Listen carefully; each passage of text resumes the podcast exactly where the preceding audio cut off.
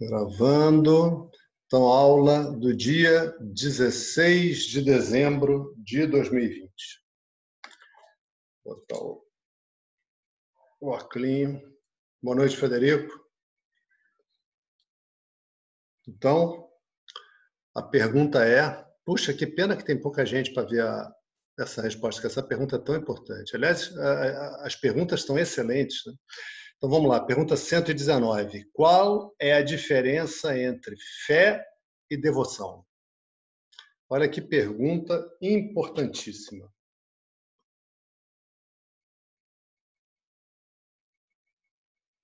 Olá, Laura. Boa noite. Tudo bom? Que bom. Então, pergunta 119. Qual é a diferença entre fé e devoção? Olha, tem um monte de diferenças. E tem também um ponto em comum. Então, à medida que a gente for estudar, é, essas coisas receberão atenção dedicada, porque são tópicos em si mesmos. Né? A fé vai ser estudada. Olá, Tereza. A devoção vai ser estudada e elas serão estudadas separadamente. Agora, quando a gente fala fé, devoção, dá é, uma ideia de que elas se confundem, talvez, né? Então, espera que eu estou ajeitando aqui. Vocês estão me vendo bem? Então, né? Beleza? Maravilha. Joia. Então, uh, a fé e a devoção elas são dirigidas ao poder superior. É isso que a gente chama de poder superior, que é uma expressão muito legal, né? Essa expressão. Porque é um poder que a gente entende como superior a essa nossa existência, aqui é onde a gente tem essas experiências, isso que a gente chama de Vyavahara, é a palavra que vai aparecer nos textos, e a gente chama de poder Olha que legal que é isso. Porque algo tem que ter a capacidade de manifestar esse universo. Né? Como a gente já viu lá atrás, esse universo não pode vir do nada. E mais ainda, ele não pode vir do acaso, porque ele é ordenado. Lembra disso? Lembra, Tereza? Imagina a pessoa jogar um monte de areia para o alto e cair um castelo de areia. Né? É muito mais fácil cair um castelo de areia do que cair um universo porque o castelo de areia comparado com o universo é infinitamente pequeno. Né? Então, quando a pessoa olha para esse mundo, uma pessoa que, que, que seja capaz de, de, de pensar e que seja capaz de desafiar os seus valores, desafiar os seus pensamentos, vai pensar, cara, existe um poder superior. E aí a gente se aproxima desse poder superior de alguma maneira. E existem muitos caminhos abertos. E todos esses caminhos são estabelecidos na Terra pelo próprio poder superior. Tá? Os seres, os divas, os indivíduos, o Eduardo, a Laura, a Tereza, o Frederico, o Gustavo, etc, etc, o Leon, já que é pouca gente aqui, dá para indicar todos que estão presentes no momento. Não entram nessa busca porque querem. Quem estabelece esse desejo em cada um é o poder superior. Quem estabelece tudo nessa terra é o poder superior. Inclusive os caminhos que existem. Né? Mais adiante, uh, Krishna vai dizer assim para Arjuna, acho que no capítulo 6, Arjuna, entenda que eu sou o senhor de todos os caminhos. Né? Cada caminho num grau, cada caminho com uma característica. Tem pessoa que é mais expansiva, que gosta de cantar, gosta de bailar, gosta de dançar. Tem caminho para esse tipo de pessoa.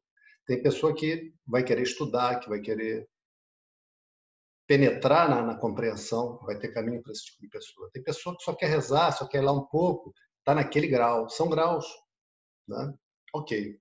Dentro disso, a gente tem aquilo que a gente vai chamar de fé e o que a gente vai chamar de devoção, que também são graus. Né? Olha que coisa interessante. o alicerce da fé é diferente do alicerce do, da devoção. Tá? Ou seja, a fé repousa numa coisa diferente da devoção. Então vamos examinar isso. Por exemplo, vamos dizer que eu estou aqui conversando com a Laura. Aí pergunto para ela, é, pergunto assim, Laura, você acredita que o seu nome é Laura? Aí ela vai achar essa pergunta uma coisa muito estranha, né? vai me olhar para. Não, eu não acredito. Eu sei. Eu sei. Né? Então, se eu mostrar a foto de uma pessoa, deixa eu mostrar aqui, que eu separei o um negócio hoje para mostrar para vocês na aula. Vamos dizer, vocês estão vendo aqui, isso aqui é um calendário que está na minha mão que eu recebi. Aí tem a foto de uma moça com a criança aqui, tá vendo? Se eu falar assim, olha, o nome dessa moça é Joana. Não dá para vocês lerem as letrinhas pequenininhas? Essa foto aqui, a moça é Joana. E agora? É Joana ou não é Joana? Como é que vocês vão saber se é Joana ou se não é Joana? Vocês vão acreditar em mim. Né? Então, para que vocês não percam a crença em mim, isso foi só um exemplo, não tem o nome dela escrito aqui, de fato, tá? Eu não sei o nome dela, só estou usando isso como exemplo. Agora, vamos dizer que tivesse escrito aqui em letras pequenininhas, a médica Joana de tal, e eu falo para vocês, gente, ó, o nome dessa moça aqui é Joana, ela é uma jovem médica. Aí, vocês viram? Vocês viram a carteira de identidade dela, a certidão de nascimento? Não. Mas vocês acreditam porque acreditam em mim. Né? Então, só há, presta atenção nesse, nesse ponto de distinção agora, só há espaço para fé quando existe ignorância. Isso não desmerece em nada a fé, eu estou dizendo o que é a fé. Pensa nisso. De novo, o exemplo da Laura. Laura, você acredita que seu nome é Laura? Não, eu não acredito. Eu sei. Aonde eu sei, eu não preciso acreditar. Ok? Até aqui tranquilo, né? Agora, a devoção se apoia sobre outra coisa. A devoção se apoia no oposto, no conhecimento. Porque o caminho que a nossa mente faz, o caminho que a nossa emoção faz, é que quanto mais eu recebo o ensino e quanto mais eu entendo, quanto mais eu entendo as minhas emoções, entendo as emoções dos outros, sou capaz de, de relevar as emoções dos outros, sou capaz de me colocar, sou capaz de navegar em harmonia nas minhas relações, né?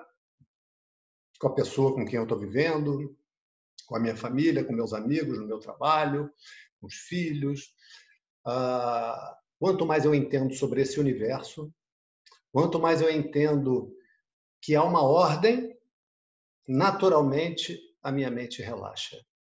Naturalmente, a minha vida vai se tornando cada vez mais feliz, cada vez mais harmônica, cada vez mais em paz. Naturalmente, eu olho para o mundo com amor. A partir desse amor que sou eu, de verdade sou eu. Isso ainda não fica claro no primeiro momento. Essa felicidade sou eu, esse amor sou eu, essa paz sou eu, e paz, felicidade e amor são três nomes para a mesma coisa. E tem outros nomes para essa mesma coisa. Um dos nomes é consciência, é Deus. Né? Consciência e Deus são também nomes para a mesma coisa. À medida que isso vai ficando claro, eu tenho cada vez mais devoção. Cresce a minha devoção. Cresce a minha vontade, por exemplo, de acordar de manhã e meditar de abrir a janela, olhar as árvores, olhar os passarinhos e ver meu pai é você que está aqui cantando no meu quintal, na forma de um passarinho. Né? E ver o vento e sentir meu pai é você que está me tocando e eu aqui também sou você, aqui nesse sonho infinito. E a mente vai para isso, porque esse conhecimento é base de uma vida feliz, de uma vida de amor, de uma vida serena, de uma vida onde a gente tem amor para dar, onde a gente não vive mais no mundo como um mendigo. O que é uma vida de mendigo? Com todo respeito aos mendigos, com todo carinho, mas o mendigo está sempre preocupado com a próxima refeição. O mendigo é aquele cara que a própria sobrevivência está sempre em risco, né, cara? É muito difícil, né? O cara não tem a próxima refeição, ou talvez tenha um pouquinho, né? Enquanto a gente está acostumado a qualquer coisa vai no mercado e traz bolsas e abastece a geladeira, abastece a dispensa, o cara, quando tem uma chance de comer, ele não pode não comer, mesmo que ele não esteja com fome, porque ele precisa daquilo. E sem o conhecimento, a gente vive no mundo como um mendigo emocional, querendo aproveitar cada gotinha de felicidade, querendo espremer cada oportunidade de dar um sorriso, de dar uma gargalhada, de se sentir amado, de sentir que alguém nos aprova, porque a gente mesmo se desaprova. Né? Então, quando isso vai se diluindo, a devoção vem surgindo. E esse meio de caminho é muito difícil, porque a pessoa tem que sentar diante de um professor e ouvir essas coisas que não são fáceis de serem ouvidas. E não está uniformemente na hora de todo mundo ouvir. Todo ser humano pode alcançar o conhecimento, mas não está na hora de todo ser humano alcançar o conhecimento. Porque exige um desejo junto com a maturidade suficiente para passar no moedor. A pessoa vai receber carinho, carinho, carinho, e uma parte dela vai passar no moedor. Né? E, e, e, esse meio de caminho, isso não está na pergunta, tá? Eu estou introduzindo aqui porque é difícil, porque eu sei que isso que eu estou dizendo é difícil de ser ouvido. Mas é necessário e é para o bem. E quem ficou até agora está com a mente madura. Quem tinha que sair a essa altura já saiu, porque isso já foi dito tantas vezes. Né? Ok. Então, deixa eu marcar a pergunta como respondida.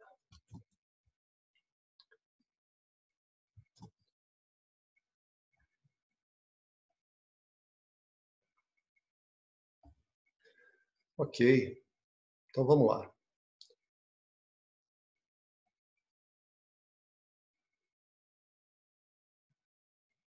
Fabiola, tudo bem?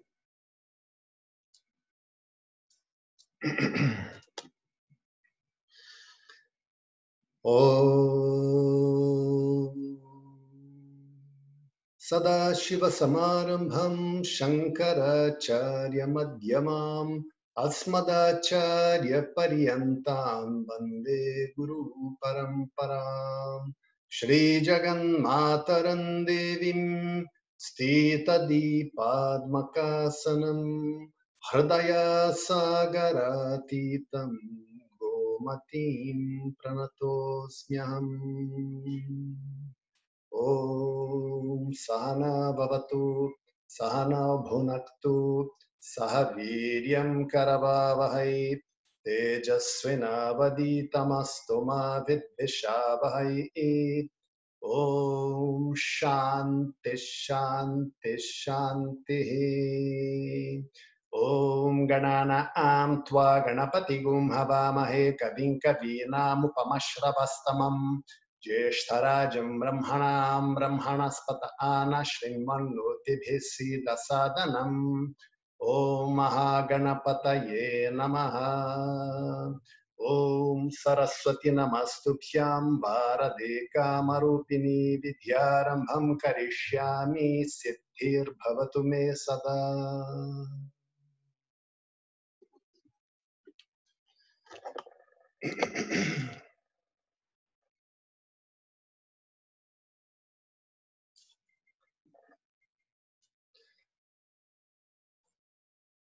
Olá, seu Fernando, olá, Ana Paula. Então vamos lá.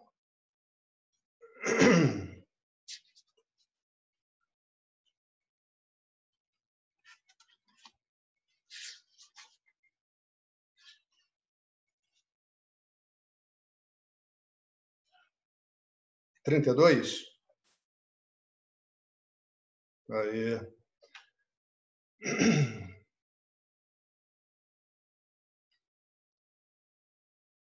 Então vamos ler o 31 também. 32 já lemos, inclusive, né? स्वधर्ममपि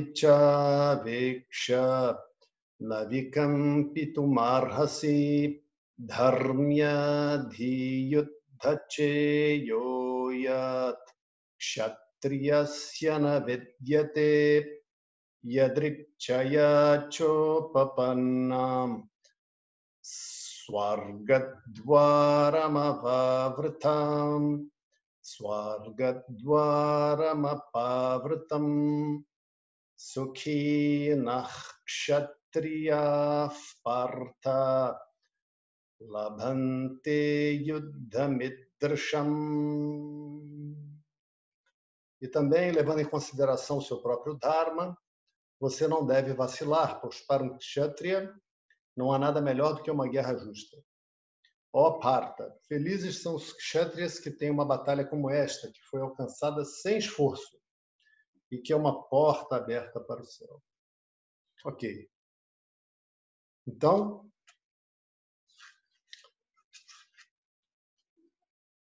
pouquinho antes disso, Krishna fala para Arjuna. Veja, Arjuna, do ponto de vista da realidade que tudo é, tudo é Brahman.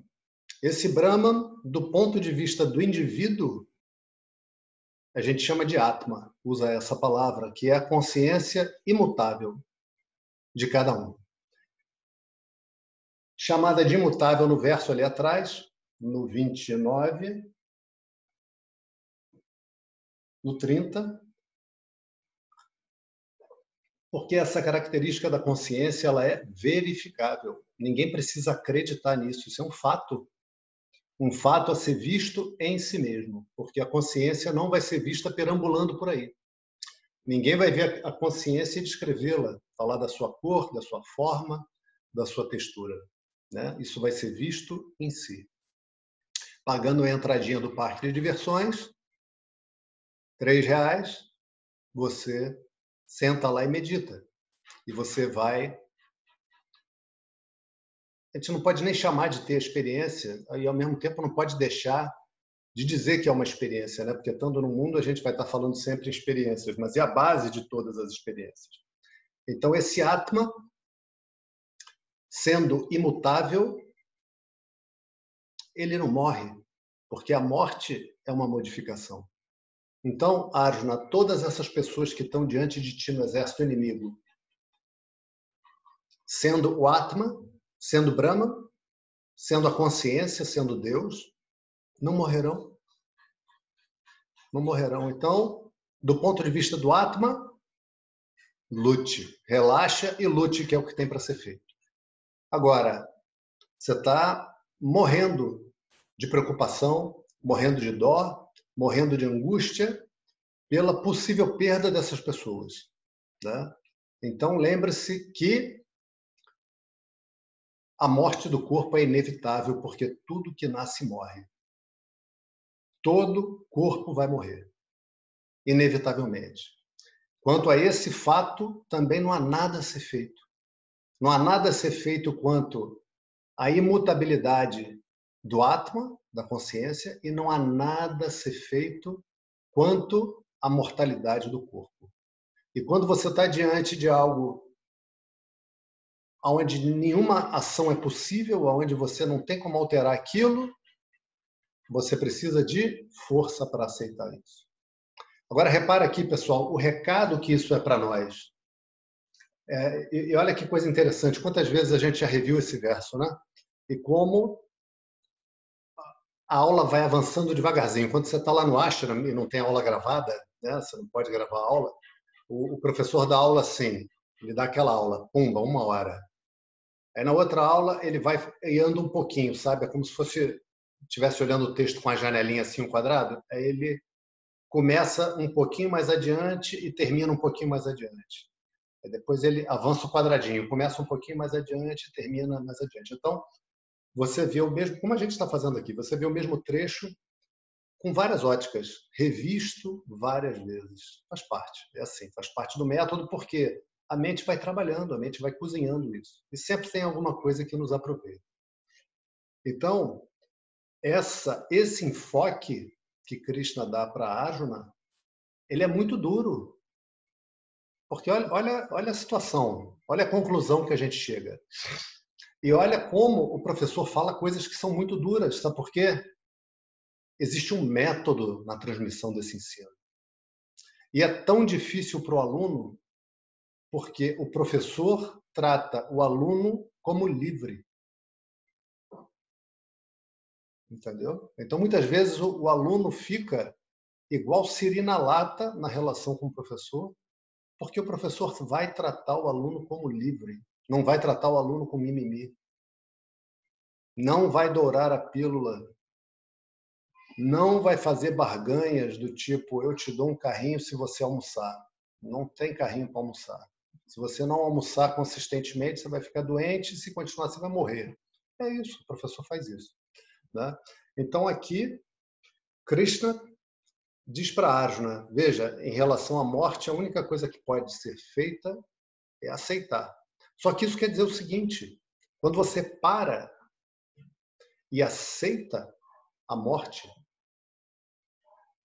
que aceite você ou não, ela virá para todos, para todos, para todos, para todos, sem exceção. Mas quando você olha isso e você não varre mais a morte para debaixo do tapete, não retira a morte do seu olhar mais, você olha para as pessoas e você vê que hoje você tem a oportunidade de estar com elas.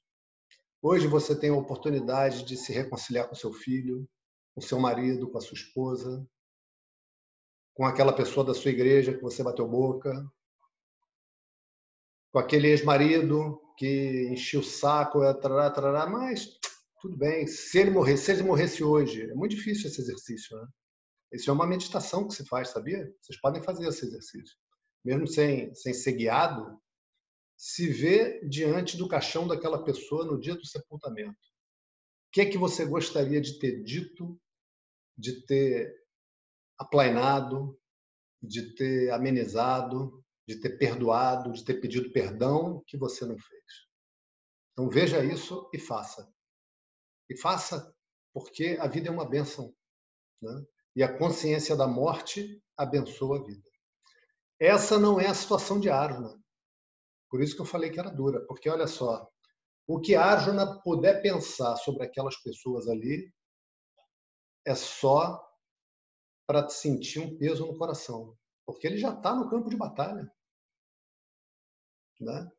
Então agora ele está querendo se safar, justamente porque esse dever de casa não foi feito.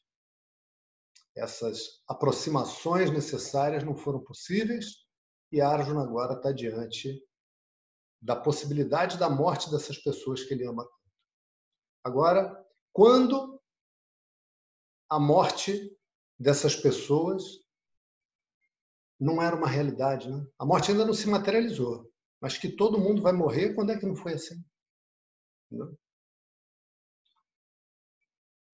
Então, Krishna segue exortando Arjuna, né?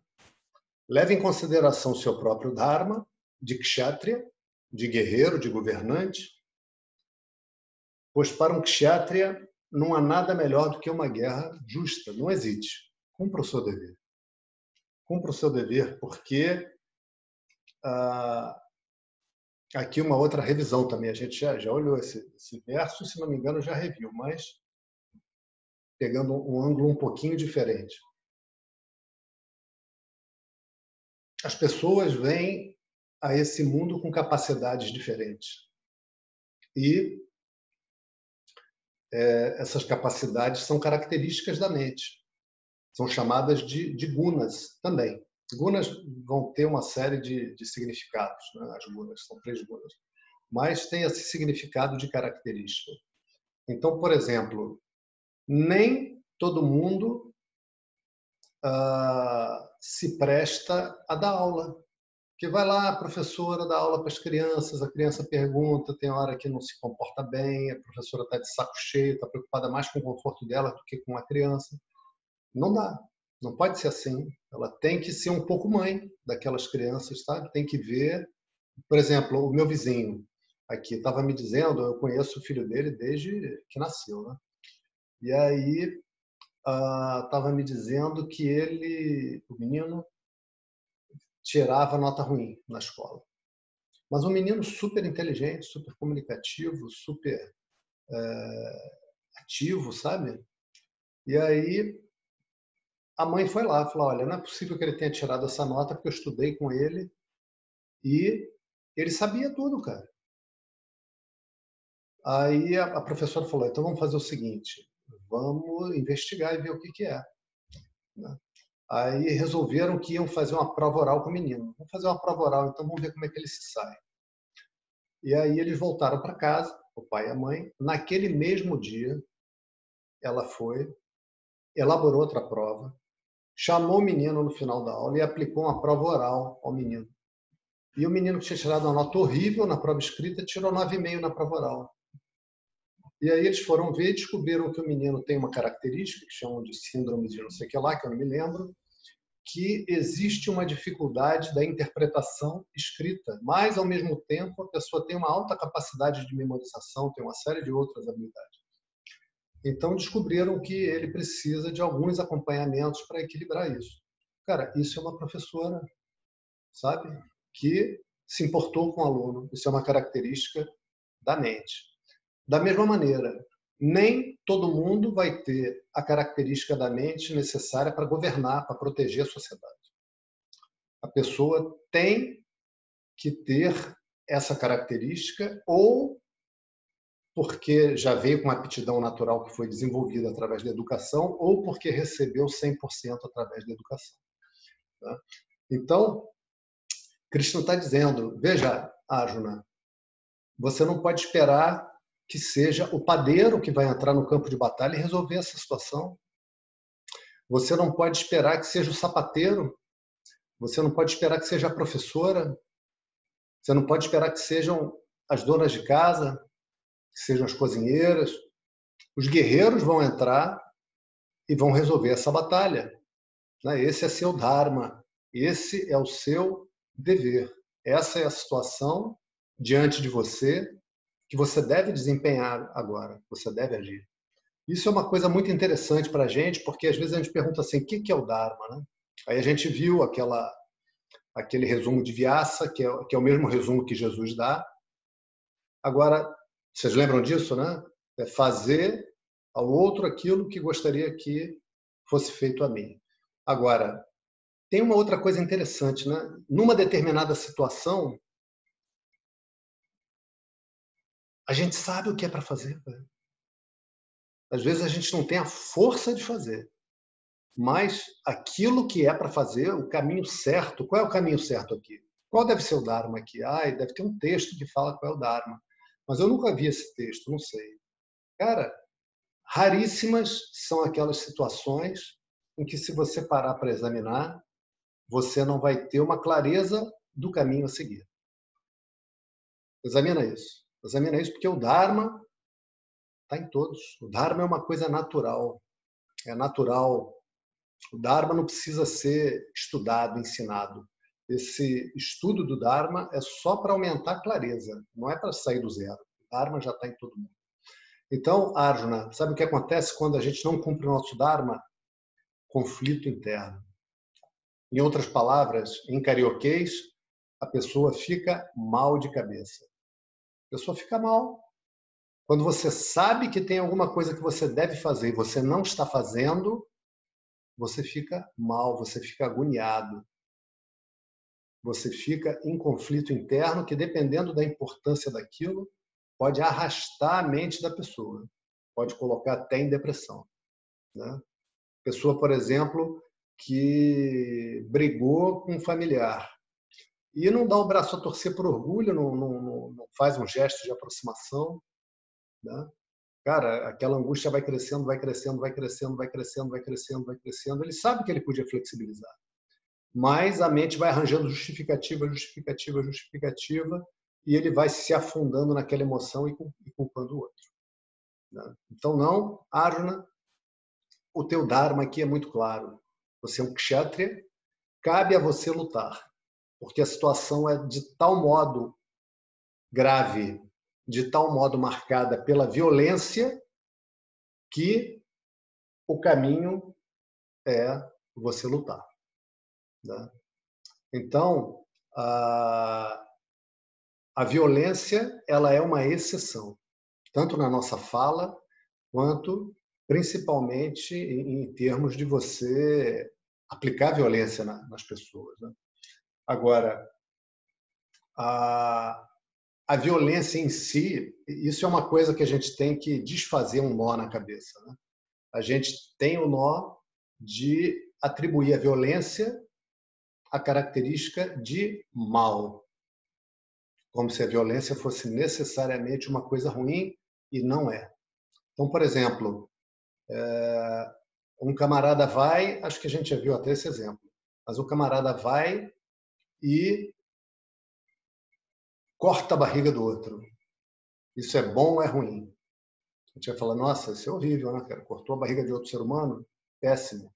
Péssimo, péssimo, péssimo. Depende.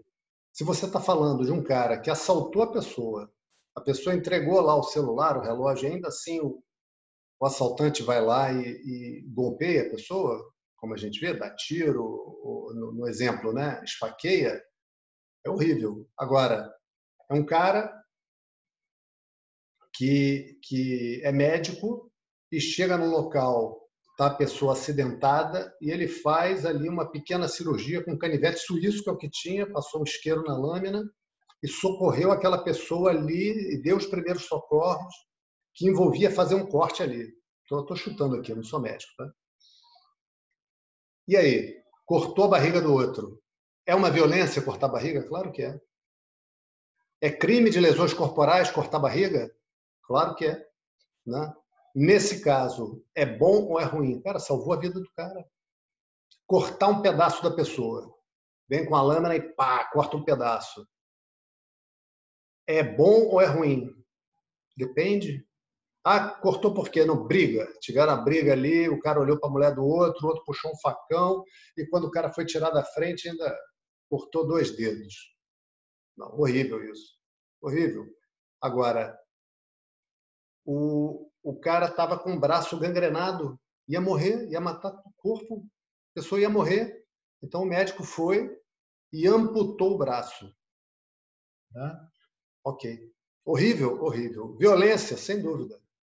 Uma coisa que a gente não deseja, sem dúvida. Feio de se ver, sem dúvida. Necessário, sim. Sim. Então, nesse caso, o Dharma é fazer. Então, o princípio é a rimsa. Mas a exceção é, é rimsa, é a violência.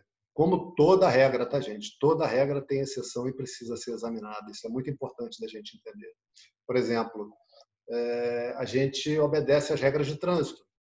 Né? Sinal vermelho tem que parar, tem que parar. Mas se você está numa ambulância, se você é motorista de uma ambulância, está levando uma pessoa para ser socorrida, você não pode parar no sinal vermelho.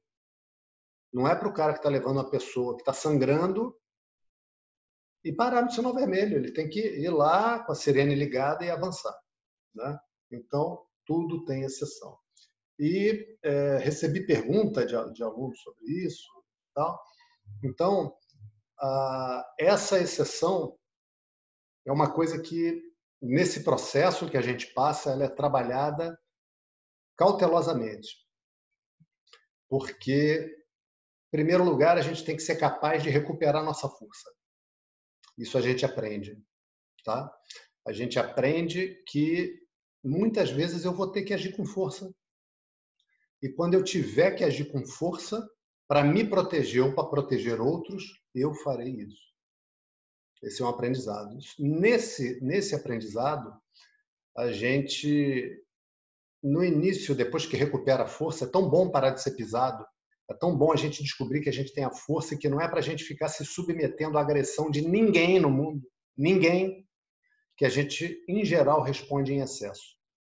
Então, você passa um outro período depois aprendendo a abrandar a sua força, porque você fica forte demais. Sabe o que, que acontece nesse processo de estudo, gente?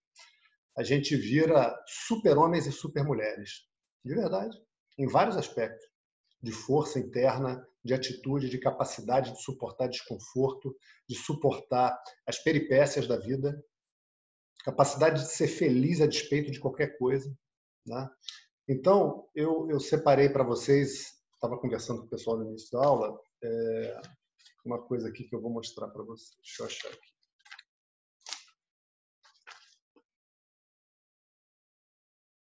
É, rapaz. Depois que eu comprei esse óculos, agora eu nem tento ler essas letrinhas mais, eu já boto o óculos. É para isso, né?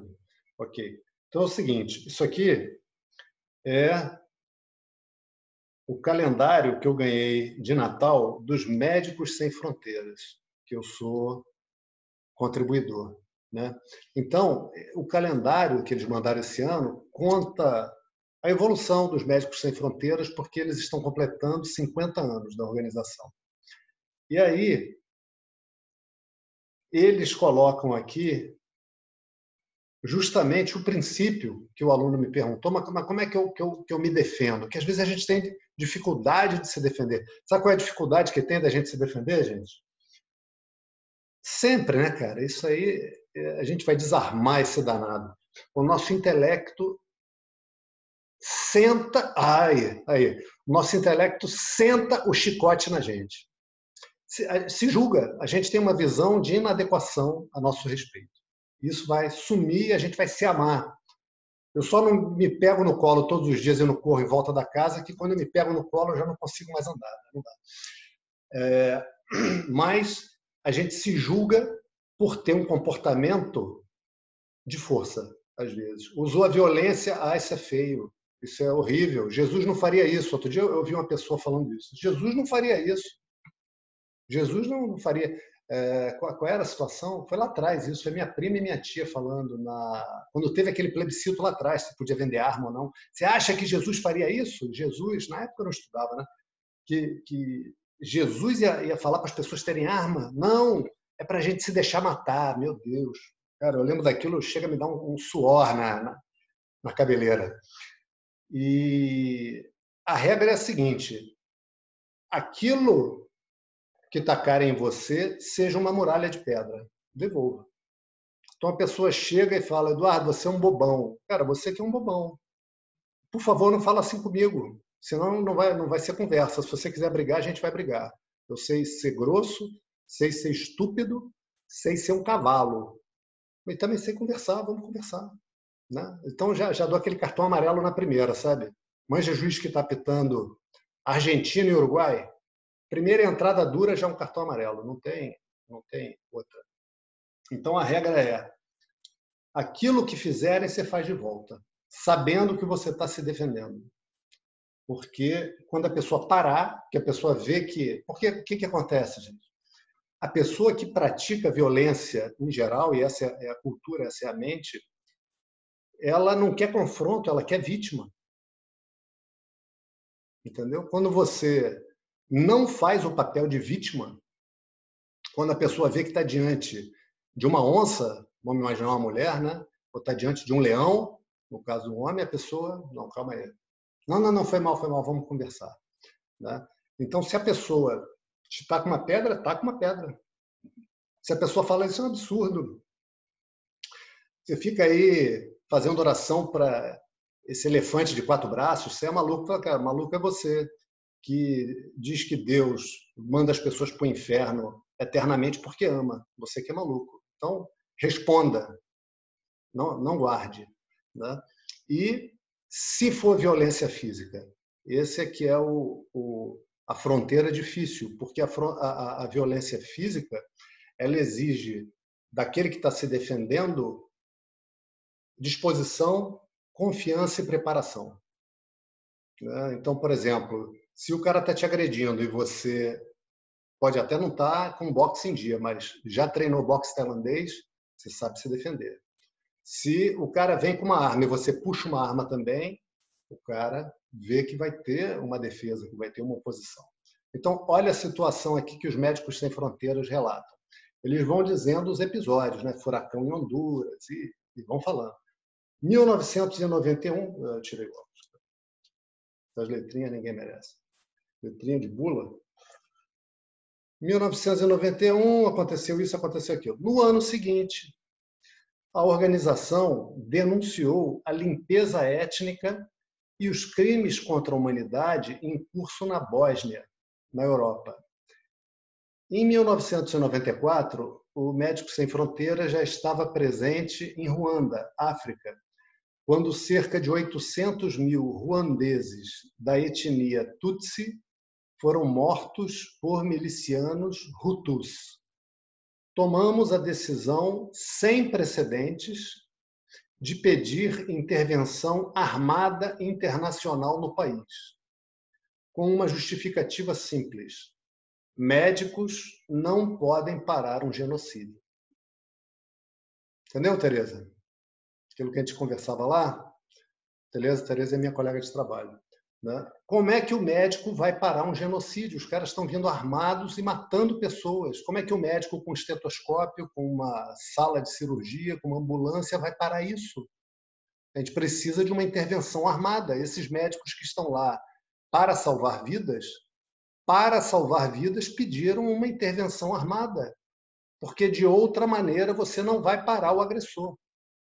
Então aqui é a exceção da não violência. Qual é a exceção da não violência? Para parar uma violência que está em curso, eu pratico uma violência em sentido oposto. Então, a gente vai aprender de muitas maneiras. Só que, vamos ver, né? Vamos ver se isso vai abençoar, vamos ver como é que isso vai, vai caminhar. Isso é feito, em geral, passando um tempo com o professor. Então, a gente faz, faz uns retiros e a gente vai para algum lugar e fica 15 dias, 20 dias. E aí estuda para caramba, medita para caramba, é, faz púdia e tem aula e muita prática dessas coisas. Isso é muito legal. Muito. E vou te falar, cara, você volta de um período desse de 15 dias, a, a família até te estranha. Você volta outra pessoa. Cara. Algumas coisas ficam lá.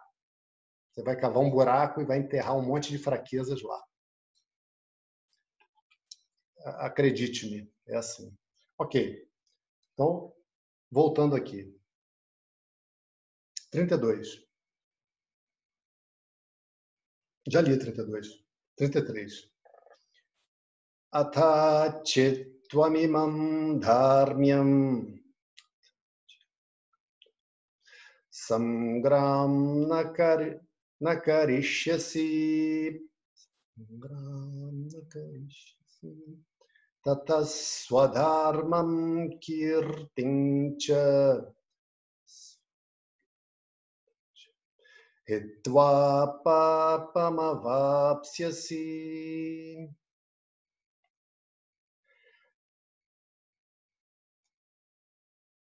Agora, suponhamos que você não realize essa batalha adequada. Então, abandonando seu próprio Dharma e sua reputação, você adquirirá Papa.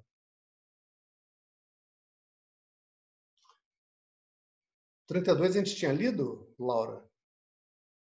Tinha, Ana, sabe dizer, na outra aula, o 32? Tinha, né? Mas eu não revi agora. Vou, vou, vou ver o 32 rapidamente. Hoje a gente vai caminhar bem.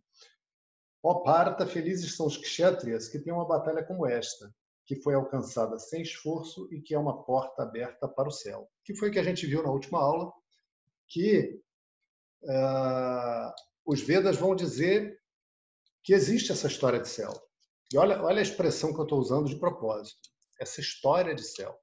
Por que, que eu estou usando essa história de céu, Swarga, que é a palavra em sânscrito? Porque é algo que a gente não tem como verificar. Você não tem como verificar. Agora, pensa bem, ah, sendo o Atman imutável,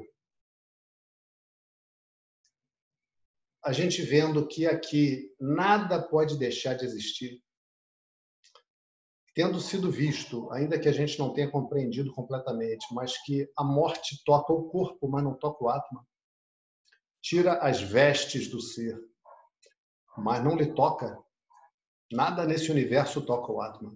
Né? Nada, nada. Não toca nem o espaço, quanto mais o Atma. Né? A gente vendo que aqui nada é perdido, que uma coisa que existe não pode virar coisa nenhuma, não pode virar nada. Ao mesmo tempo, o nada não pode ganhar substância e virar alguma coisa. Né? Então, a... surge essa noção de karma. Karma no sentido de resultado das ações. Aquele resultado que eu recebo por ter agido de um jeito, por ter agido de outro jeito. Né? Isso me conduz na minha jornada pelo universo. Então, por exemplo, a, a gente tem uma sensação correta de que a sociedade é injusta. Essa sensação, ela pode ser, ou essa avaliação, ela pode ser descrita da seguinte maneira: a sociedade não fornece os meios e oportunidades para que todas as pessoas sejam igualmente felizes, para que todas as pessoas, melhorando a frase, tenham uma vida igualmente confortável. Essa é uma frase ignorante. A parte do conforto é verdade. A parte da felicidade é uma ignorância. Porque de verdade só existe um ser permeando todo esse universo, que é Brahma. Só. Só. Em todos os seres vivos está presente a única felicidade, a felicidade divina. Né? Mas, quando a gente olha a sociedade, a gente imagina, puxa, o cara queria morar numa casa boa, queria ter saúde no corpo. Imagina não ter saúde. Muito ruim, né, cara? Muito ruim. É... Outro dia eu recebi um pedido de ajuda de um, de um colega de faculdade meu, agora, semana passada, para ver coisa lá na receita e tal. Aí fui lá ver. Se, se podia, né? Pegar informação, o que, que ele tinha que fazer, está nesse momento de pandemia. Rapaz, cheguei lá, estava o circo armado. O cara arranjou uma briga lá com os atendentes. Eu estava almoçando lá perto, estava indo para lá, que a gente está trabalhando em home office, né? E aí eu falei, não, não, calma que, que eu vou para aí, pô, espera aí. Cheguei lá, já estava todo mundo danado da vida, queriam nem queriam atender mais da, da informação nenhuma. Resumindo, cara, o cara da minha idade está tratando o terceiro câncer, cara. Perdeu todas as irmãs, só tinha de filho homem, perdeu o pai agora. A mãe em depressão profunda, não sabe que ele está no terceiro câncer, porque ele acha que a mãe não aguenta se ele for falar. Olha que situação, cara. Que situação. Então, saúde é uma benção muito grande, gente sabe? A pessoa que chega com 80 anos com saúde, pô, é muita benção, é muito punho, sabe? Por que que uns têm essa, essa benção de ter uma vida com saúde, uma dorzinha nas costas, talvez, né? uma dorzinha no pescoço, né? às vezes uma barriguinha, não queria ter uma barriguinha, queria ter barriga negativa, mas tem uma barriguinha, ok? Agora o outro está no terceiro câncer, cara. Terceiro câncer. Né? Com a mesma idade, terceiro câncer. Meu Deus, aí o cara, pô, me desculpa, é que eu, eu, tive quimioterapia uns dois dias atrás, aí eu fico, então eu falei, pô, bicho, fica aí, tá tranquilo, deixa comigo aqui que eu, eu vou te dar o caminho das pedras. Né? Enfim, por que, que uns parecem ter uma oportunidade tão maravilhosa, uma vida tão boa, tão confortável, com saúde, a pessoa ainda é bonita, né? Você, ah, pô, o cara ainda é boa pinta, é bonito, e o outro não é tão bonito ou, ou, não é nada bonito, não tem nem saúde. Quanto mais ser bonito, não tem nem saúde. Né? Karma. Karma. E é interessante que mesmo o karma, sendo uma coisa difícil de entender, uma coisa que depois vai ser mais estudada, né? tem momentos na nossa vida que acontecem coisas com a gente e que a gente sabe intuitivamente que foi porque lá atrás a gente fez determinada coisa. A gente sabe que está recebendo um karma. Não sei se isso não aconteceu com vocês ainda. Vocês podem fazer essa oração e pedir que aconteça de maneira branda. Sempre a oração a gente deve fazer de maneira branda. A gente nunca deve pedir, achar que está por cima da carne seca e pedir, Ishora, pode mandar as dificuldades que agora eu já entendi, eu sei que eu sou felicidade. Nunca faça isso. Tá? Nunca nunca se entusiasme dessa maneira, que isso não é bom. Não. Então, é, karma, como resultado da ação, suarga, que é esse local, vamos chamar assim, bom, positivo, agradável, onde a pessoa recebe, continua a receber os punyams depois da morte do corpo. Naraka, que é um lugar ruim, onde a pessoa recebe os papams depois da morte do corpo. A gente podia comparar assim, É, Suarga é tipo ir para uma Suíça celestial. Que, que seria Naraka? Vamos pensar. Ir para a Síria, né? Síria está um lugar ruim. Pior, está pior que o, que o Brasil. Síria. Apesar daqui a nossa estatística conseguir ser pior que a deles, mas a situação lá é boa. Ok. Essas coisas não são verificáveis, porque sendo sukshma, sendo sutis, sendo do plano astral, não estão disponíveis para serem observadas como a gente costuma construir o nosso conhecimento. Então, o que, que a gente faz? Eu consigo ver que, primeiro, o Shastra, a escritura, me explicou um monte de coisas com lógica. Coisas que eu verifico, que eu aplico na minha vida, nas minhas relações, não só os princípios, mas o ensinamento do Atma. Em nenhum momento me é cobrado que eu fique naquilo acreditando.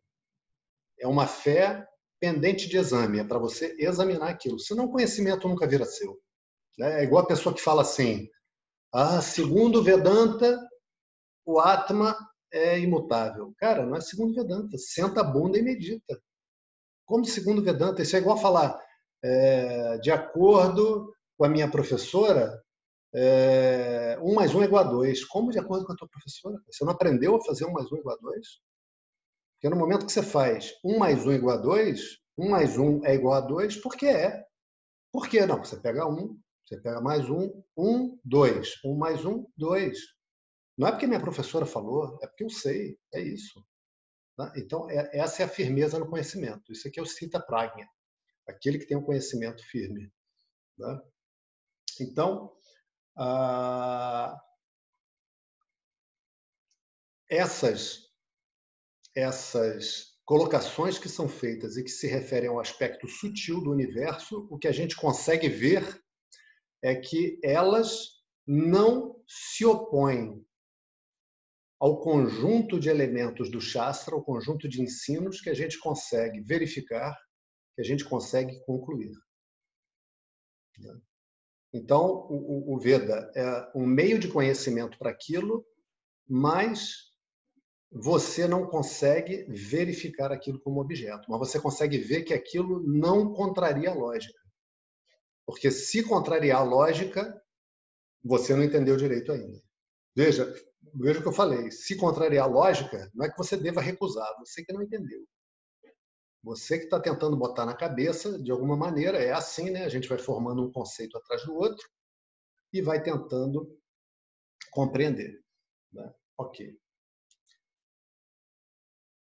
Então, essas coisas não estão disponíveis para serem verificadas. Lembram? A gente chegou a ver. Né? Então, no 33. Agora, suponha que você não lute essa batalha adequada. Ou seja, essa batalha precisa ter. Olha o que Krishna está dizendo. Arjuna, uma batalha é uma coisa horrível. Vai morrer um monte de gente, vai ter gente sendo despedaçado. O nego vai sangrar. Esse, esse campo de batalha vai virar uma, um lamaçal de sangue. Os corpos vão ficar empilhados. Depois as populações em volta vão passar dias enterrando os mortos. Eram assim as batalhas antigas, né? que é aquele monte de gente num local só. Um monte de menino vai ficar órfão, um monte de menina, um monte de moça jovem vai ficar viúva. Mas essa batalha é adequada. O que, que, que Krishna está dizendo aqui? Arjuna, a violência é terrível, mas tem hora que se você não comete a violência para proteger, a violência para destruir toma conta. E sendo terrível, é adequada. Então, se você não realiza essa batalha adequada, abandonando seu próprio Dharma e sua reputação, você adquirirá, adquirirá Papa. Porque o karma ele é adquirido de acordo com a nossa vontade, de acordo com o nosso livre-arbítrio. E a gente adquire papam de duas maneiras: fazendo aquilo que não deve ser feito. Por exemplo, isso que a gente está falando, violência. A princípio, a violência não deve ser feita. Ah, o cara olhou para minha mulher, eu fui lá, dei um soco nele. Pô, bicho, o cara olhou para tua mulher. Você não tem cabeça para ter mulher bonita, vai se amigar com uma baranga, vai arranjar uma mulher feia. Pô. Agora, você sai com uma mulher bonita na rua, Outro cara passa e olhou para tua mulher, não falou nada, não, né, não encostou, não, olhou. Né? Eu já conheci um caso desse, o cara que não aguentava, ou seja, pessoa com baixíssima autoestima. Ok. A outra modalidade é você não fazer aquilo que precisa ser feito, aquilo que deve ser feito. Então, no primeiro caso, é o descumprimento do Dharma por comissão, ou seja, você comete, você faz o que não deve ser feito. A segunda hipótese é: tem algo que precisa ser feito e a pessoa não faz. Aí é o adharma por omissão. Ok? Tipo, o cara, a Receita Federal vai multar o senhor. Mas por que eu não fiz nada? Justamente, o senhor tinha que ter pago os impostos e não pagou, não fez nada. Omitiu o dever de pagar. Então, está multado. É assim, né? até na nossa lei. Ok. Então, por que, que Krishna está colocando esse verso? Porque Arjuna, e quando fala Arjuna, são todos os Arjunas que há milênios estudam esse texto, qualquer um desses Arjunas pode pensar assim, cara, de verdade, tudo bem, o professor falou dessa história de Punya e Papam, esse resultado da ação que não está disponível para ser visto. Como é que eu vou saber se é isso mesmo? Como é que eu vou saber se isso existe se eu não posso ver? Então, eu não estou nem aí para Punya e Papam. Podia ser que a Arjuna falasse, quer saber? Eu quero é dar um jeito de viver bem com Drona, que é meu professor, e Bhishma, que é meu avô. Então, na minha mente, não tem conta de, de punir Papa. Então, o que, o que Krishna diz aqui é: se você fizer isso, se você abandonar o papel que você deve desempenhar, o que vai acontecer é que a sua reputação vai para o lixo.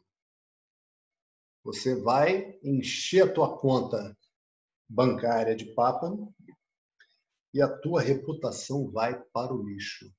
Né? E aqui, de novo, né? lembrando aquilo que foi dito no início da aula, o que, que Krishna está fazendo?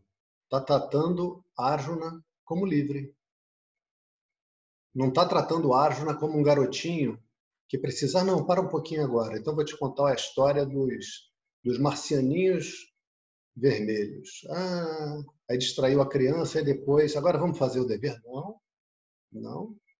É Vedanta na veia, né? É pedrada na cabeça. O máximo que você pode fazer é botar um capacetinho, mas vai, vai cair pedra. É pedra porque essa cabeça precisa se abrir. Né?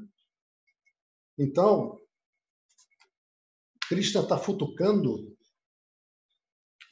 o orgulho de Arjuna, porque Arjuna era um príncipe. Arjuna era um grande guerreiro, era o maior guerreiro, era o maior líder militar daquele momento, tanto que estava ali na cabeça do exército. Né? Então, ele diz em seguida: Akirtichapi bhutani कथयिष्यन्ति ते व्ययम् सम्भावितस्य च कीर्ति मरणादतिरिच्यते E também, Arjuna, as pessoas falarão da sua infindável má reputação. E para as pessoas honradas, má reputação é pior do que a morte. Né? Imagina, Arjuna, uma coisa é, é, é acontecer assim. É, vamos dizer, a pessoa vai e paga um mico. Por exemplo, vou dizer um que todo mundo aqui deve ter recebido esse, esse videozinho de WhatsApp. É, tá o casal, noivo e noiva, na cerimônia de casamento acredito que nos Estados Unidos. E aí o, o cara bonitão lá de fraque, né? A, a noiva bonitona no, seu vestido, viu essa, Tereza? E aí é, o, eu não sei se é um padre, se é um pastor, o, o oficiante abençoa e aí pega o cálice e dá para eles beberem. Acredito que o vinho ou o suco de uva ali naquela cerimônia. Aí o, o, o primeiro dá para a noiva. Aí a noiva faz assim, né? Dá um golão, meu. E aí, aí dá para o cara, o cara dá para o noivo, né? Aí a noiva fica com a cara, já viu, viu essa, Laura? A noiva fica com a cara de sem graça, assim, né? Aí quando o, o oficiante dá para o noivo, quando vai dar para o noivo, ela vai intercepta a taça, que é, que é de metal, opaca, e aí tira lá de dentro, meu irmão, a perereca, aquela dentadurazinha que só pega os dentes da frente, tem uma armação, né, que tinha caído lá dentro quando ela foi. E nem filmando, né, cara? Isso na filmagem oficial, aquela é a hora ali da, do sim, né? A hora tão, tão esperada da cerimônia. Então, cara, você vê, eu moro aqui no Brasil, não sei o nome desse casal, isso não aparecia lá, mas se um dia eu encontrar na rua, eu, eu reconheço. Se eu for lá, der a sorte de encontrar, não vou, não vou zoar, não vou falar nada, mas eu reconheço. Então, uma coisa é acontecer algo assim, sabe? É, é a pessoa se tornar conhecida numa situação dessa. Eu, por exemplo, trabalhei num filme lá que o professor Jonas fez, e o meu papel era um tanto ridículo. Né? E tudo bem, quem olhar lá, pô, aquele cara. Outra coisa é uma pessoa que a vida inteira foi louvada. A pessoa que a vida inteira foi respeitada, que a vida inteira foi admirada, foi modelo para todos, né? foi chamada nos reinos. Né? Os reis queriam casar as filhas com ele. Imagina isso, cara. Você ser o cara que os reis querem casar as princesas contigo. É muita onda, né? É, é demais. Para você, Arjuna, a desonra vai ser insuportável. Né? O que, que Krishna está fazendo? O que a vida faz? Rasga o script e as tentativas de script que a pessoa vai construindo na mente. Porque rasgar o script a vida já rasgou. A Arjuna já está naquela situação. As saídas que ele está tentando arranjar, Krishna faz assim uma por uma. Ó, e joga na cara dele. Né? Então, é isso que tu quer, Arjuna? Você vai ter uma. Você vai sair daqui. Porque olha, olha a tua situação, Arjuna. Peraí, peraí, um minuto, um minuto. Tempo, como se fala, né? Respira, respira. Se você lá atrás tivesse se mandado, talvez talvez se pudesse pensar que por alguma razão você não quisesse lutar. Agora, se negociou exaustivamente. Você arregimentou exército em outros reinos. Pessoas desertaram do exército de Duryodhana quando souberam que você estava vindo e vieram lutar com você. Pessoas estão aqui que são que são varredores de rua, agricultores, pessoas que não são guerreiros, mas estão aqui dispostas a morrer por você. Você chega aqui diante do exército de Duryodhana e você fala: "Ai, não quero lutar não".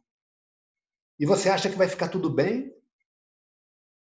Você vai ser o escárnio desse país.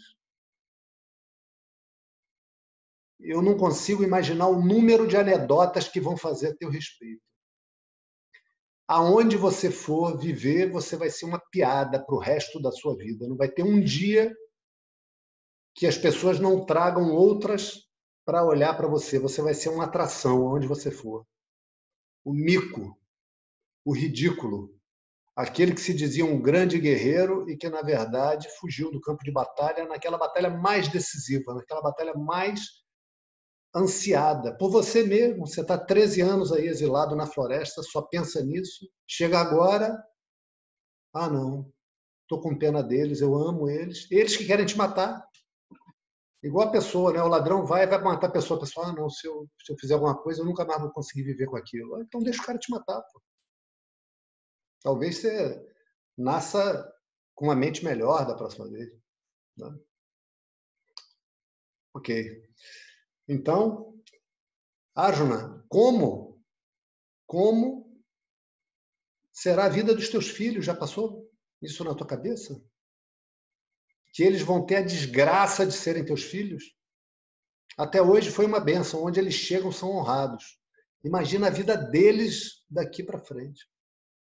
Imagina. Né? E aí, Krishna prossegue.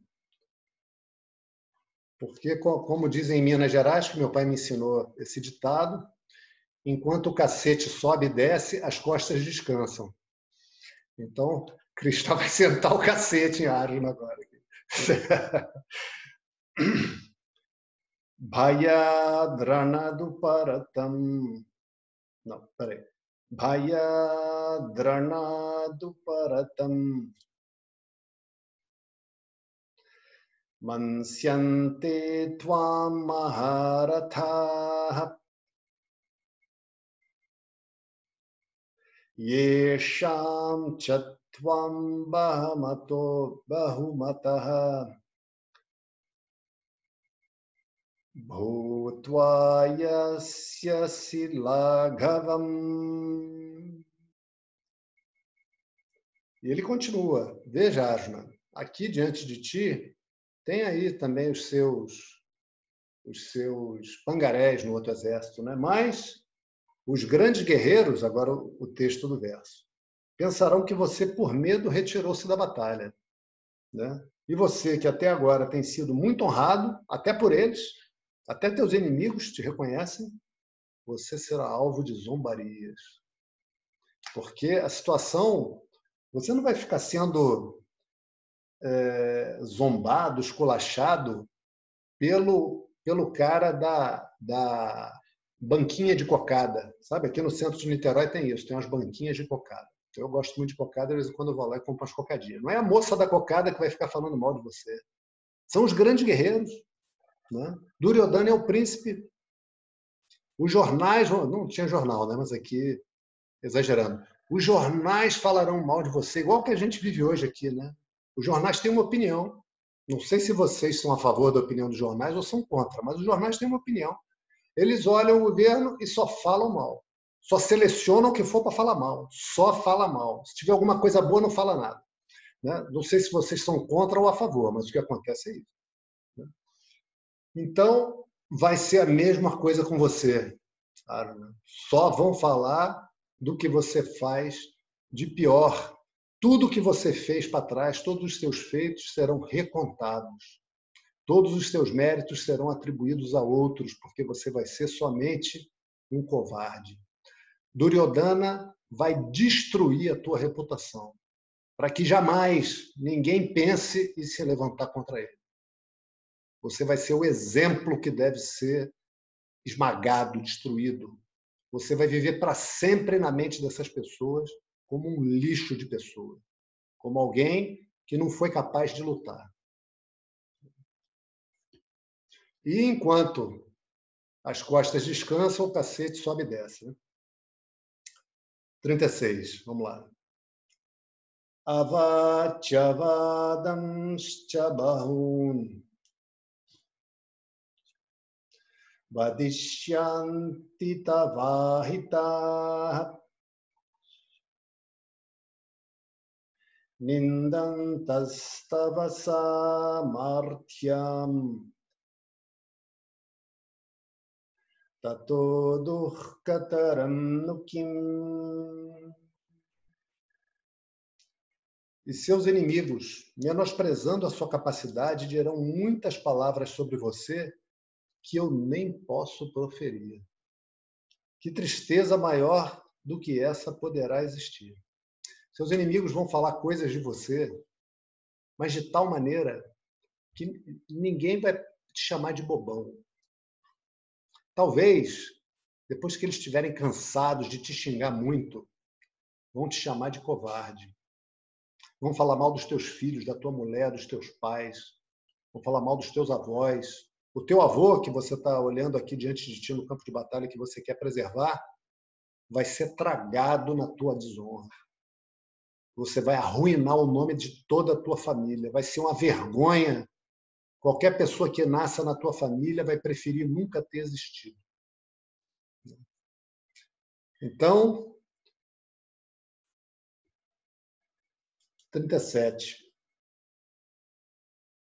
Hato prapsyasi swargam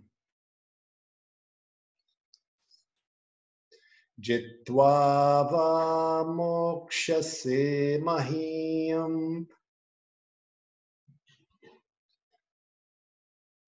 तस्मादुत्तिष्ठ कौन्तेय युद्धाय कृतनिश्चयः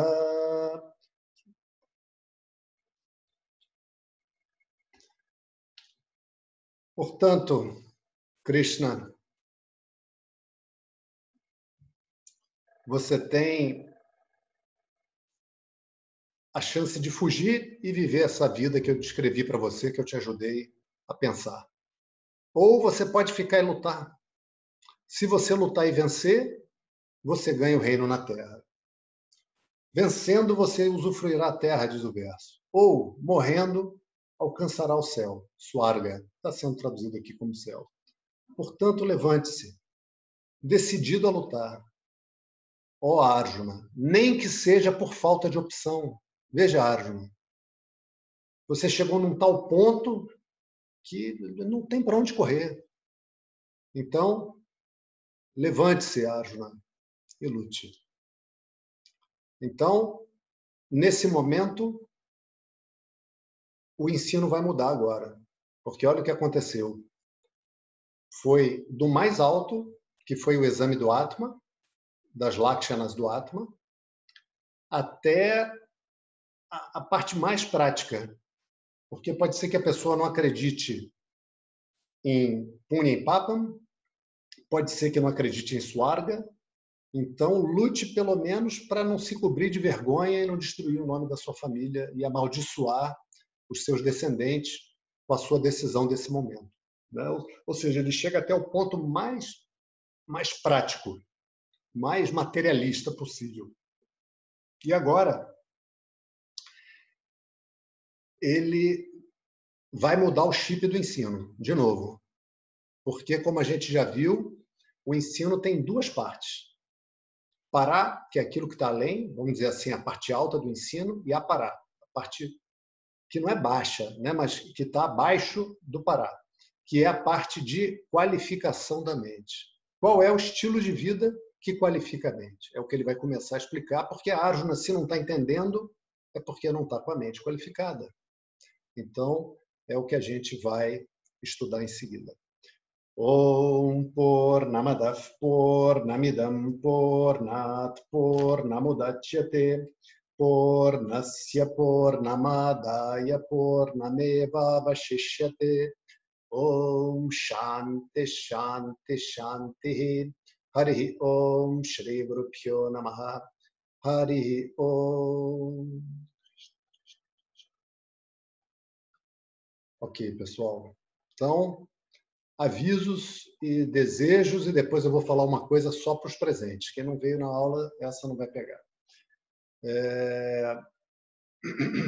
Bom, até lá talvez eu mude de ideia, né? Tá, até daqui a dois minutos. Então, essa foi a aula que fechou o nosso trabalho aqui desse ano. A gente entra agora nesse período de Natal, de Ano Novo. Então, a gente volta, se Deus quiser, no dia 13 de janeiro. Vou botar esse aviso por escrito lá no, no grupo de avisos do, do, do nosso curso. Ok? Então, as aulas continuam disponíveis. Vocês podem botar dúvida enquanto isso. Podem, se tiver alguma necessidade, quiserem trocar alguma ideia comigo, como alguns vêm fazendo, me mandam um WhatsApp, a gente troca mensagem, eu ligo para vocês, não tem problema. Tudo isso a combinar, né? Uh, só aula que não vai ter nesse intervalo de tempo. Uh, bom, é isso. Essa parte vai ficar gravada. É... A outra parte eu vou botar gravada também, que eu estou sentindo que eu devo falar isso com vocês, sabe? Então, vou contar para vocês uma coisa. Isso está ficando gravado? Talvez isso que eu vá falar é, seja difícil para algumas pessoas é, receber, me ver falando isso, né? Talvez achem até que não combina comigo. O pessoal que me conhece um pouco mais e que está fazendo o curso, porque eu imagino que a essa altura vocês não pensem que eu seja uma pessoa dada a oba-oba. Oba-oba, assim, sabe aquela pessoa que acredita em, em qualquer coisa, que, que é. Enfim. Né? Tem pessoa que acredita em qualquer coisa, né? mais do que examinar. Eu não sou assim. Então, eu vou contar para vocês uma coisa que, que aconteceu há um tempo atrás, e por causa do momento que a gente está vivendo, até para vocês entenderem também uma coisa que aconteceu no nosso curso. Em 2013, eu ia participar de um programa na Índia, no Ashram. Eu tirei licença do meu trabalho, eu ia ficar um ano lá. Então, eu tirei licença sem vencimento, juntando com férias e tal. Cheguei lá, foi cancelado o programa. Decepção, né? Foi muito ruim e tal. Agora, foi uma benção, porque lá tinha um aluno que estava concluindo o curso de, de quatro anos com o Swami Dhananda, e ele era brasileiro, então eu levei uma maçaroca das minhas dúvidas, né, das coisas que eu estava estudando, e tinha um Swami com quem eu estudava lá que tinha falecido. Dez dias antes de eu chegar, ele faleceu. Uhum. Uma pessoa que foi muito marcante para mim, que é, que é, muito querido, que é o Swami Sugnyanananda. E eu tentei com outro lá, e nem sempre as coisas são fáceis com estrangeiro, sabe? Tem alguns caras que são muito ortodoxos e tal. E aí, esse brasileiro, eu, mais novo que eu, eu ia tirar as dúvidas com ele. Cara, e o cara me explicava maravilhosamente. Né? E eu pedi para estudar com ele. Ele falou: Não, não, eu estou concluindo o curso. Quando eu voltar para o Brasil, eu vou dar aula. E ele é o Jonas, o professor Jonas Massetti. E foi se estabelecendo ali uma relação entre nós dois. A gente foi se conhecendo mutuamente ali. E aí chegou um ponto que ele me deu uma indicação que naquele momento eu recebi com muita resistência, com muita estranheza, que foi me consultar com um astrólogo que acompanhava o sono da Ana. Eu já tinha ganhado de presente, há um tempo atrás, o mapa astral de uma amiga que estudava astrologia e a professora dela era muito conhecida aqui no Rio de Janeiro, foi até para os Estados Unidos. E ela fez o meu mapa e, cara, a mulher falava tanta coisa, me deu uma fita de uma hora e meia gravada, acertou metade das coisas e errou metade. Falou um montão de coisa. Alguma coisa vai acertar. Imagina que eu fique falando uma hora e meia aqui da Ana Paula. Pô, alguma coisa vai acertar, né, cara? Uma hora e meia. Então, eu sempre tive é, as barbas de molho com essa situação de astrologia. Tipo assim, de verdade, não, cara, não tenho tempo para isso. E aí ele falou, a essa altura ele já tinha conquistado a minha confiança. Eu já estava ouvindo dele, via a, a firmeza dele em, em, seguir o ensinamento, em se aplicar, em, em fazer a vida de yoga, que é o que a gente vai começar a estudar agora. E Falei, tá bom, cara, vou lá. Aí fui lá, falei com o cara, Arvind, o nome dele. Gente finíssima. Em geral, em geral, os indianos são assim pessoas doces, sabe?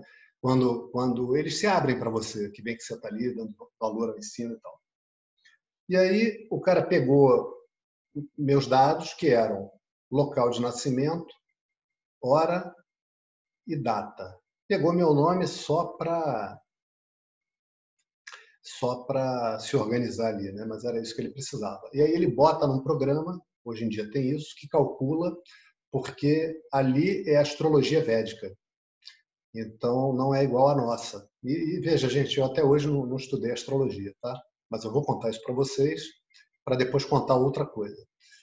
Uh... Então, vou botar bravo aqui.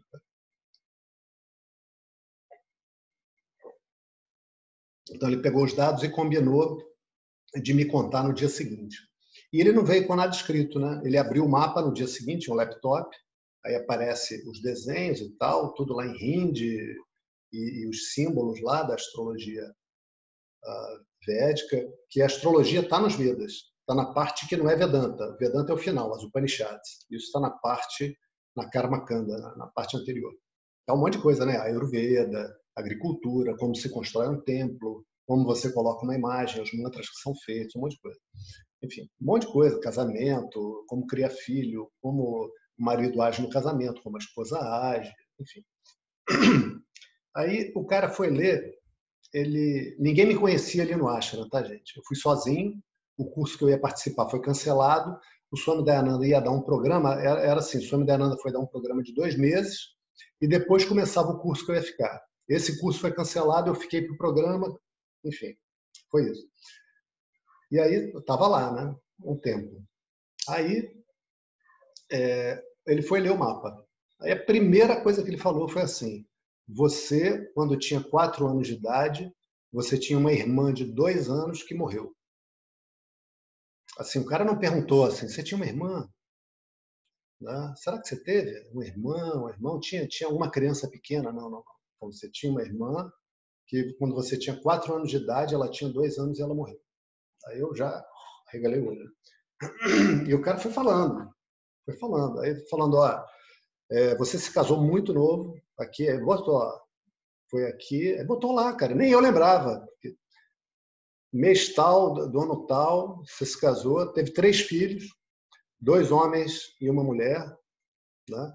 É, a partir do momento tal aqui, que foi quando eu comprei essa casa, que eu estou falando com vocês agora, você entrou em Varanaprasta já. Varanaprasta o que, que é? Quando o cara já vai morar sozinho, o cara só faz da vida estudar. Todo o tempo livre que o cara tem, o cara se dedica a estudar, a meditar, faz as práticas, faz os mantras, faz japa, faz puja, etc, etc. O que não é verdade, né? Eu tenho um pouquinho de lazer, tenho vida também. É, não, não que isso não seja vida, mas, enfim, tenho amigos, tenho família. É, no momento não, mas eventualmente relacionamento e tal. É, e aí o cara foi falando, né, cara? Foi falando, foi falando. Parecia que o cara tinha passado um mês morando com meus pais. Entendeu? E, enfim, aí eu fiquei de queixo caído com aquilo. Voltei para o Brasil, é, fui estudar com o professor Jonas, que eu estou estudando até hoje, e várias vezes o professor Jonas, que estuda também astrologia, é, recebe do ashram, onde tem grandes mestres astrólogos, né, é, recebe colocações e, e, e, avisa. Né? Então, por exemplo, a Covid foi avisada. Não, não que fosse ser Covid, mas que ia acontecer alguma coisa em 2019 e tal, e, e que essa situação existe ainda uma situação ah, de muita tensão com, com possibilidade de conflito. Né? Detesto falar isso, mas, mas é o que é. E aí, para vocês saberem o seguinte, por que, que eu estou falando isso nesse momento? Foi porque, para minha surpresa, aquilo mudou a visão de astrologia. E as outras é, informações que eu tive, né, vamos chamar assim, as outras colocações que foram feitas pelo professor Jonas, tudo aconteceu. Tudo, tudo, tudo, tudo, tudo, sem falha.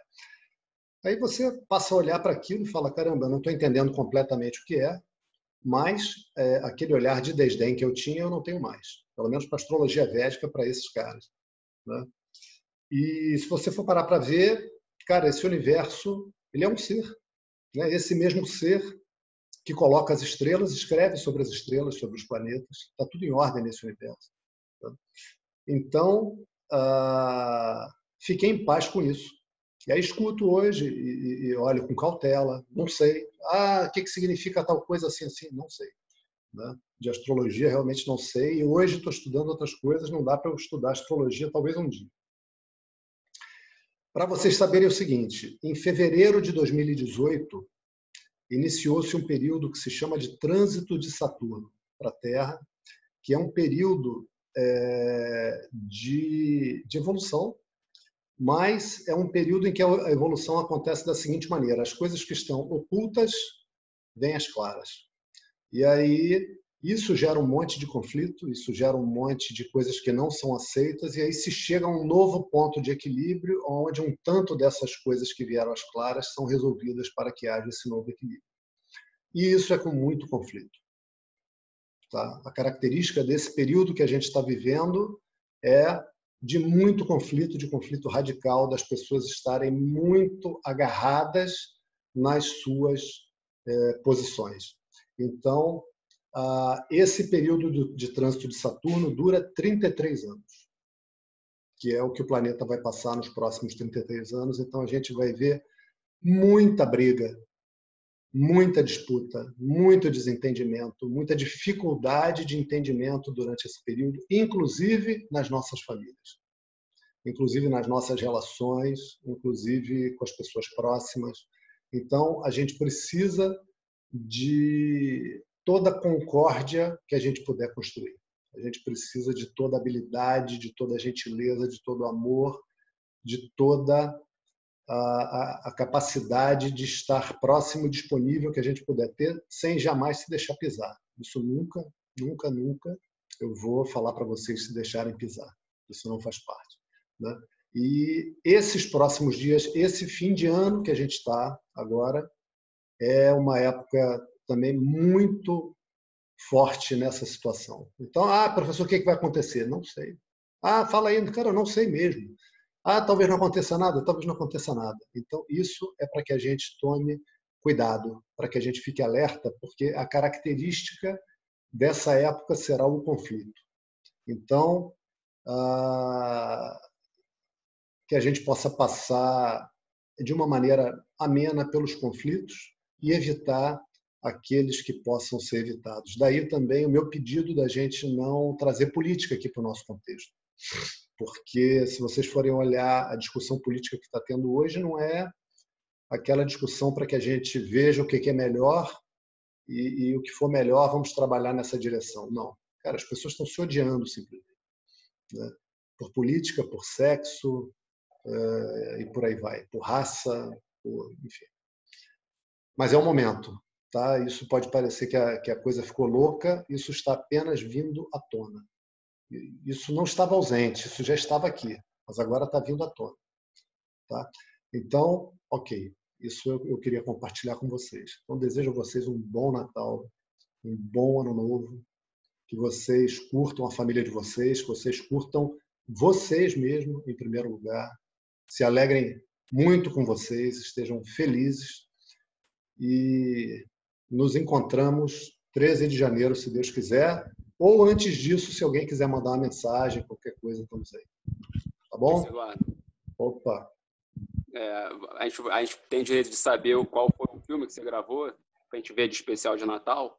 Do ah, rapaz, mas eu é, já passou até no cinema, mas agora eu não sei como não sei se está no YouTube, eu procuro ver lá e vocês vão rir pra caramba. Vendo aqui. Queria ver o seu papel. Hã? Queria ver você interpretando lá.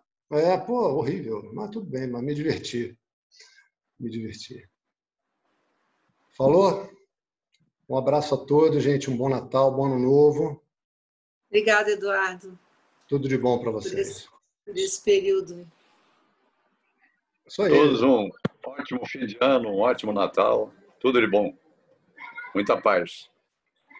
Obrigada. Feliz Natal para você e para todos aqui do grupo, tá bom? Tudo de bom para todos. Valeu. Obrigada.